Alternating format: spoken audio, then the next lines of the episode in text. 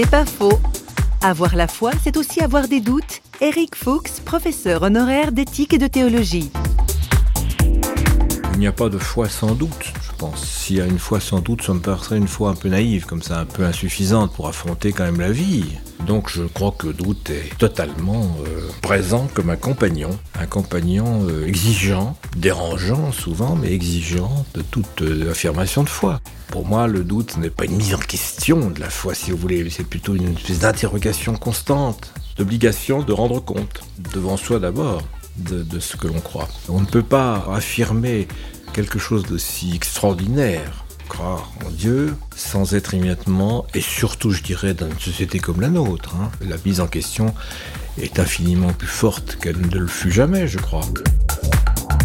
C'est pas faux, vous a été proposé par parole.ch.